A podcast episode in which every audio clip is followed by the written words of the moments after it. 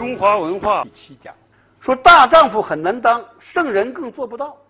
那么儒家提倡圣人境界、大丈夫精神，还有没有意义啊？既然一般人都做不到，你还提倡它，有意义、有价值吗？诸位啊，同学们，有没有意义？有没有价值？我认为啊，仍然有意义，仍然有价值。那么意义何在？价值何在？我由此想起了司马迁当年在《史记》里歌颂孔子的时候，他讲过一段非常感人的话。什么话？他首先引用《诗经》中的一句诗，大家来看：“高山仰止，景行行止啊。”什么意思啊？高山仰止，景行行止。大家注意啊，前面那个“行”要读成“行”，后边那个“行”读成“行”。景行一个词儿。宽阔的大陆，高山仰止，景行行止，什么意思呢？高高的山峰啊，我看到它就有攀登的欲望；宽阔的大陆啊，我看到它就有奔走的欲望。虽不能至，然心向往之。你看这话说的非常好。高高的山峰啊，我登不到顶，太高了。珠穆朗玛峰几个人登得上去啊？宽阔的大陆太远了，我也走不到头啊。但是尽管登不到顶，尽管走不到头。叫虽不能至，我的心灵向往，什么意思啊？我向往着这个最高境界，我向他努力，我向他拼搏，这个过程本身它就有意义，就有价值。高高的山峰啊，像一面旗帜一样引导我；宽阔的大陆啊，像一种理想一样激励我。在他的引导和激励下，我的人生不断向前，不断向上。这个过程本身它就有意义，它就有价值。儒家不是让你好高骛远，一上来就成为圣人，成为大丈夫，那不可能啊！那你人生不断努力向前，就是不断提高自己。儒家教人说，经常讲四个字嘛，哪四个？大家看，哪四个字？下学上达。什么叫下学上达？什么叫下学？你们大家现在都在下学，大家在大学生活中的学习是吧？日常生活中的切磋交流，包括以后工作了，是吧？工作的培训啊，继续学习，继续教育，这都是下学。那么就在这个下学中，我们在逐渐上达。什么叫上达？上达就是人生境界的提高嘛。在下学中上达，在日常生活中学习中，在日常生活的学习中，日积月累，潜移默化，你的人生境界、你的文化品位、你的道德境界就不断提高。你中庸讲句话讲的非常好，极高明而道中庸。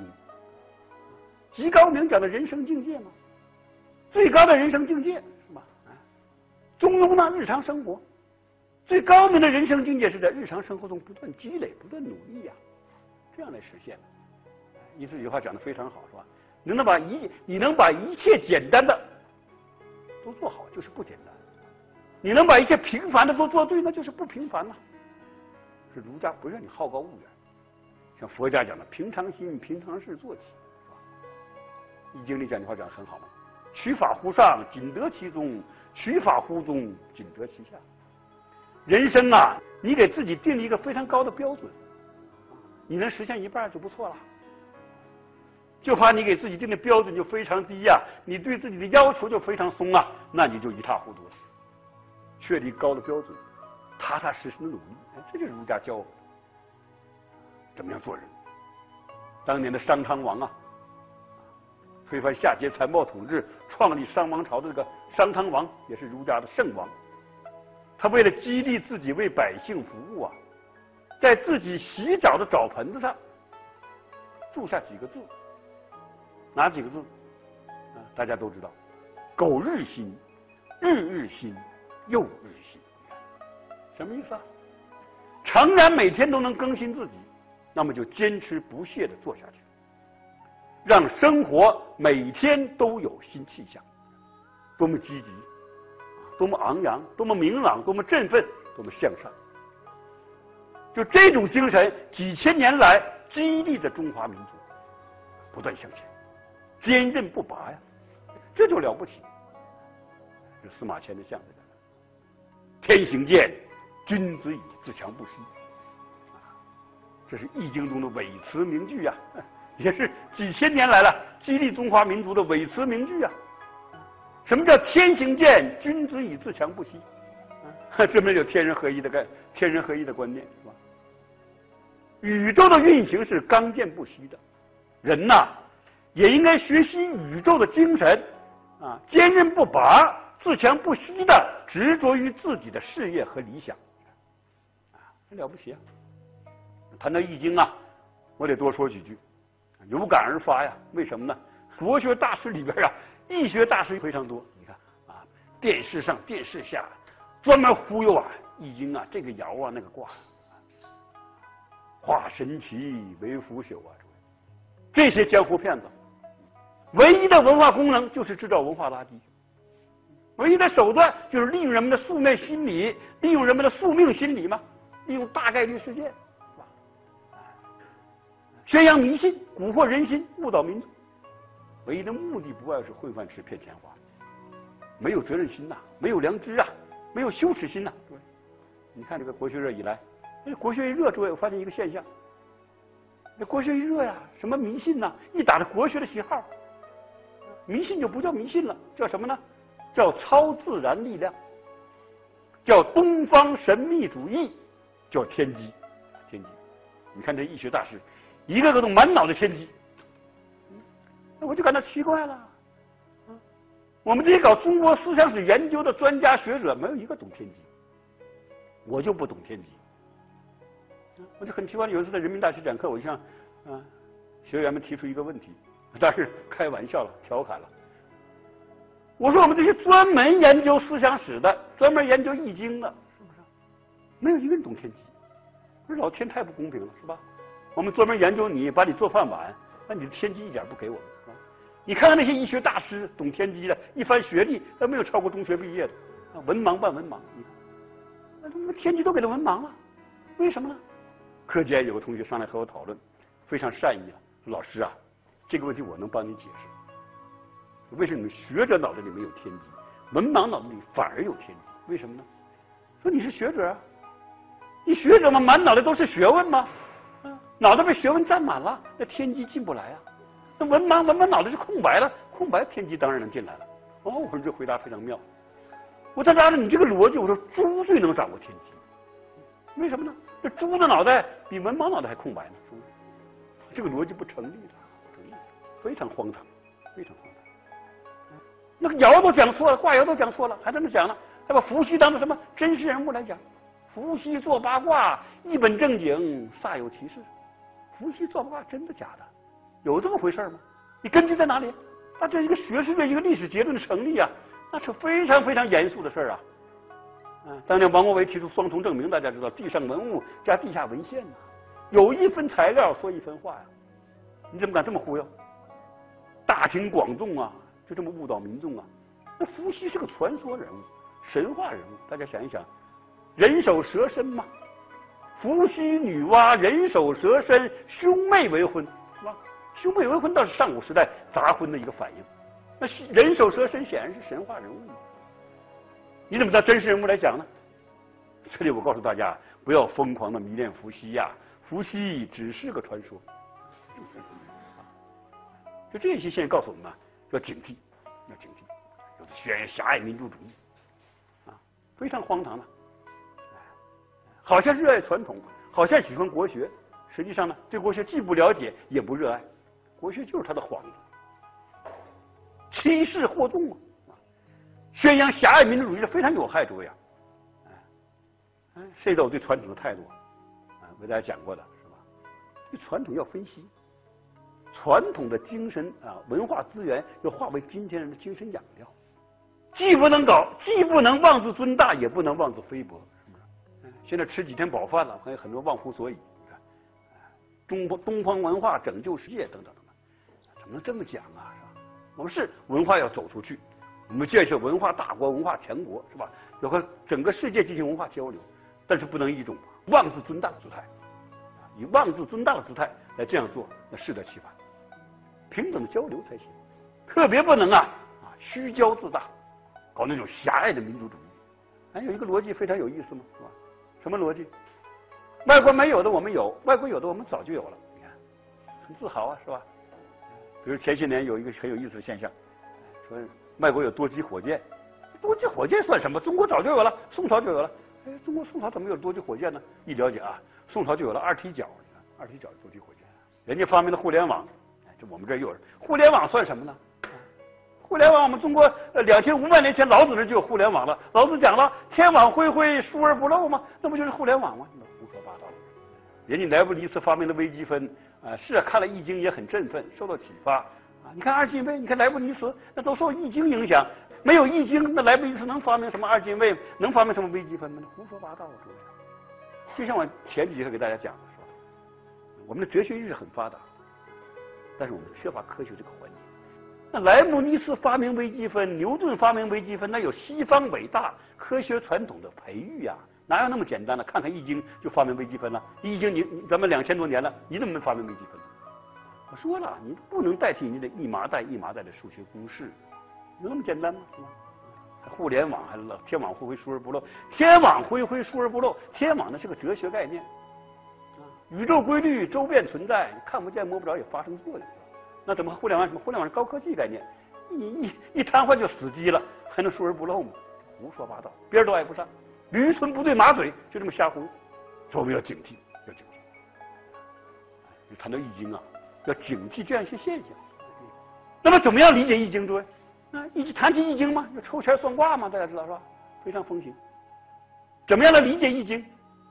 易经到底是本什么书？诸位，啊，这是什么书？是本什么书？诸位，《易经》啊，在上古时代确实是占卜算卦的书，这不假。那是蒙昧初开呀，中华文明初露曙光的时代呀，我们先民的一种文化创造。在那个时代，我们的先民认为，天地万物背后都有一种神秘的力量在支配着人类命运。这些神秘的力量，用我们今天的话讲，鬼呀神呐。那么，《易经》通过《易经》的占卜算卦。和这些神秘的力量和鬼神呐打交道，啊，通过对他的体察认识来预测人间的吉凶祸福，再进一步通过和他的沟通互动来改善人类命运。不假，就是抽签算卦的书。但是大家要注意，啊，从孔子开始，到了孔子这里，就不再把《易经》看成算卦的书，而是专门的阐释《易经》里面的哲学道理。这就空前的提高了《易经》的文化品位啊！换句话说，就孔子啊，把《易经》从和鬼打交道的书变成了和人打交道的书。这孔子伟大，孔子代表中华文化，凭什么这么讲啊？你不能人云亦云、废影废声是吧？啊，你得有根据啊！哎，根据之一，这就是孔子培育了我们中华民族的理性精神，知性不惑的精神，不装神弄鬼啊！孔子不这样。那这个精神非常了不起，你看，说先秦另外一位大儒荀子，嗯，荀子讲过一句话叫“善为易者不战”，什么意思啊？真正懂得易经、善于运用易经道理的人是不拿它来算卦的，都这样讲。你看，到了北宋李构，八卦之道在人，全在人性，这是非常宝贵的理性主义精神。其实早在孔子之前呢。就有大人物认识到，这易经、抽签、算卦这些东西啊，你不能当真，当真要误事儿的。嗯，一位大人物啊，哪位？大家都知道，姜子牙，姜太公啊。姜太公辅佐武王伐纣，起了决定性作用，大家知道。那么，武王伐纣大战开始之前，算了一卦，算卦的结果是什么？诸位，嗯，算卦的结果是大凶，大凶啊！凶啊，凶恶的凶，什么意思啊？这个仗不能打呀，打了要输的，凶卦吗？但姜子牙什么反应？姜子牙把算卦的尸草扯烂了扔掉了，把那龟甲呀，算卦的龟甲踢碎了，讲了一句话：枯骨死草，何知吉凶？碎骨头烂草，他知道什么吉凶？打呀，打就赢了，这就没误事儿了。按这个算卦肯定误事了，中国历史都得改写，是不是？姜子牙就这么理性。有一个现象非常有意思，大家琢磨一下。你看一些易学大师，特别能算卦的，哎，没有一个人能算得了自己的卦。从古至今呢，我给大家举两个例子。古代西汉有个叫金房的，这个金房那可是个易学大师，啊，算卦大师了不得。哎，这个人还有真才实学，不像今天这江湖骗子。董音律、小天文呐，特别热衷于算卦，热衷于算卦。后来算到汉宣帝头上去了，算到皇帝头上去了。嗯，汉宣帝一句话诽谤朝政，拉出市场，拉到市场上斩首，身首异处啊，暴尸三天。你看这么能算卦，没算出自己这个横死啊！因为算卦要了命。今天的例子，天津呐，有个叫张雨辰的，特别能算卦，能看风水啊。全国各地很多人呐，花巨资请他看风水。但是有一天，自己和自己老婆呀，老婆是身怀六甲呀，身怀六甲，三条命啊，被个歹徒杀在家里。这么能算，没有算出自己的血光之灾呀！大家琢磨一下，值得我们琢磨。这种装神弄鬼啊，这种怪怪奇奇呀，啊，不要再听信这一套啊！所以这个算卦误事儿，哎，有两个笑话很有意思，迷信易经嘛。有个秀才迷信易经，易经能驱鬼呀，他坚信不疑。那有一次啊，到深山一个庙里去读书，就带着本易经。为什么深山里边怕有鬼呀？嗯。晚上半夜要睡觉了，把这易经啊放到枕头底下，能驱鬼吗？啊，易经放到枕头底下压着他睡觉就没有鬼了。但是半夜刚刚躺下，就从外面呱嗒呱嗒响，哎，这秀才吓坏了，这不是来鬼了吗？这怎么办呢？就把易经拿出来扇呐，使劲扇，想把鬼驱走。他这边越扇，那边这声音越大，吧嗒吧嗒吧响个没完，越扇越响，越响越扇。这秀才折腾一夜没睡着。吓坏了，嗯，第二天早上天亮了，声音也没了，他出去看什么？一个草绳子挂在树上，风刮着那个草绳子，在树上呱嗒呱嗒响。你看这易经连根草绳都驱不走，还驱什么鬼呀？还有个老头嘛，那个老头非常迷信，黄道吉日，易经这些东西算卦吗？抽签算卦吗？非常迷信黄道吉日，举手抬足都得看黄历。有一天家房子塌了。有一天家里房子塌了，老先生啊被压到墙底下了，大家得救他，赶快把土扒开，把他救出来。大家扒了土要救他的，老头连忙就就就拼拼命的喊呐：“啊，住手，住手，千万别动啊！为什么？今天是不宜动土啊！不宜动土，不宜土压着吧，是吧？这故事也很有启发性，告诉你不要陷入迷信，陷入那种狂热，被他误导啊。”举手抬足都成问题啊！诸位，不要信这一套。那么，我反对拿《易经》来抽签算卦，我又承认《易经》是本非常伟大的书，群经之首可以说。那么，《易经》伟大在哪里？诸位，《易经》有非常丰富的哲学意识，我们中华民族的古代智慧，它总结出来，其中我觉得有三条最重要。哪三条？大家看，第一条。天行健，君子以自强不息。这种积极昂扬、振奋向上的精神，就是培育了我们中华民族坚韧不拔的奋勇向前的精神。这是中华民族的脊梁，是我们的主旋律啊，非常重要。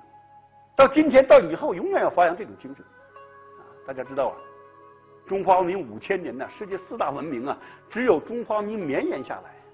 这种坚韧的生命来自哪里？这种坚韧的生命力来自于哪里？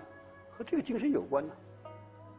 第二点就是天地之大德曰生，啊，这是易经的话，告诉我们什么？天地最伟大的德行就是孕育生命，了不起啊！生生之谓义嘛，生生之谓义，珍爱生命，珍爱天地宇宙大自然呐，为我们运化生命，这是非常啊啊。了不起的文化观念了，永远有价值啊！我说儒家讲人亲亲而人民，人民而爱物嘛，啊，爱天地万物哪里来？从这里来呀！所以中国人讲天有心，天的心什么心？天的心就是人，人天心也，天也是爱满天下。尽管天有地，呃，大自然大家知道有地震、有火山、有海啸，是吧？但是没有大自然就没有我们呢。大家想一想，没有天哪有地？没有地哪有家嘛？是吧？根本上讲，它孕育我们，是我们安身立命之所在呀。他说这个精神了不得。第三点就是天地人三才。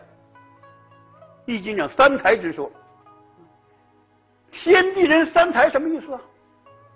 天地间有个人，人的地位可以和天地相比并啊，同样伟大，同样崇高。这个精神了不得。那么三才之说对我们有非常重要的启发，对我们人生什么样的启发？诸位，亲亲是对亲人的爱，人民是对大众的爱，爱物呢？爱物就是对天地万物的爱。这个是中国文化非常优秀的一种情怀，天地襟怀呀！我们中国人诸位啊，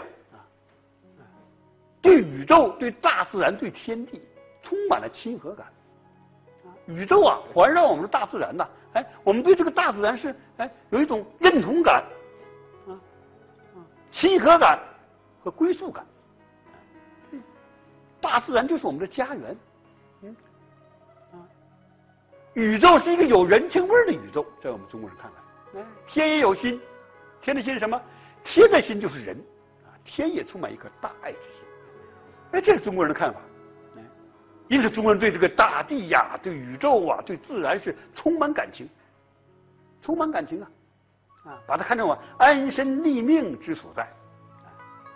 所以，中国人对天地、对自然、对宇宙，他是把无情的事物有情化，把无生命的事物生命化。嗯，这是我们中国人特有的一种审美情怀。这种情怀在今天看起来仍然有。那么有的同学可能提出问题了，说人情味的宇宙，这科学吗？特别我们中国人讲天人合一啊，中国文化诸位如果想用四个字来概括，哪四个字最准确？就是天人合一。天人合一啊，啊，人和宇宙和谐统一啊，是吧？这个观念应该没有问题啊，啊。但是你的天人合一如果理解为什么？呃，宇宙是有人情味的，宇宙是有爱心的，那么这个说法科学吗？科不科学，诸位？不科学。为什么？因为我们中国文化它就不是一种科学型的文化，啊，它是一种艺术型的文化，嗯或者叫一种技术型的实用型的文化。而西方的文化，诸位，主流文化、欧美文化，它是一种科学型的文化。区别是什么呢？科学的和实用的和技术的区别是什么？诸位，科学讲知其然，还要知其所以然。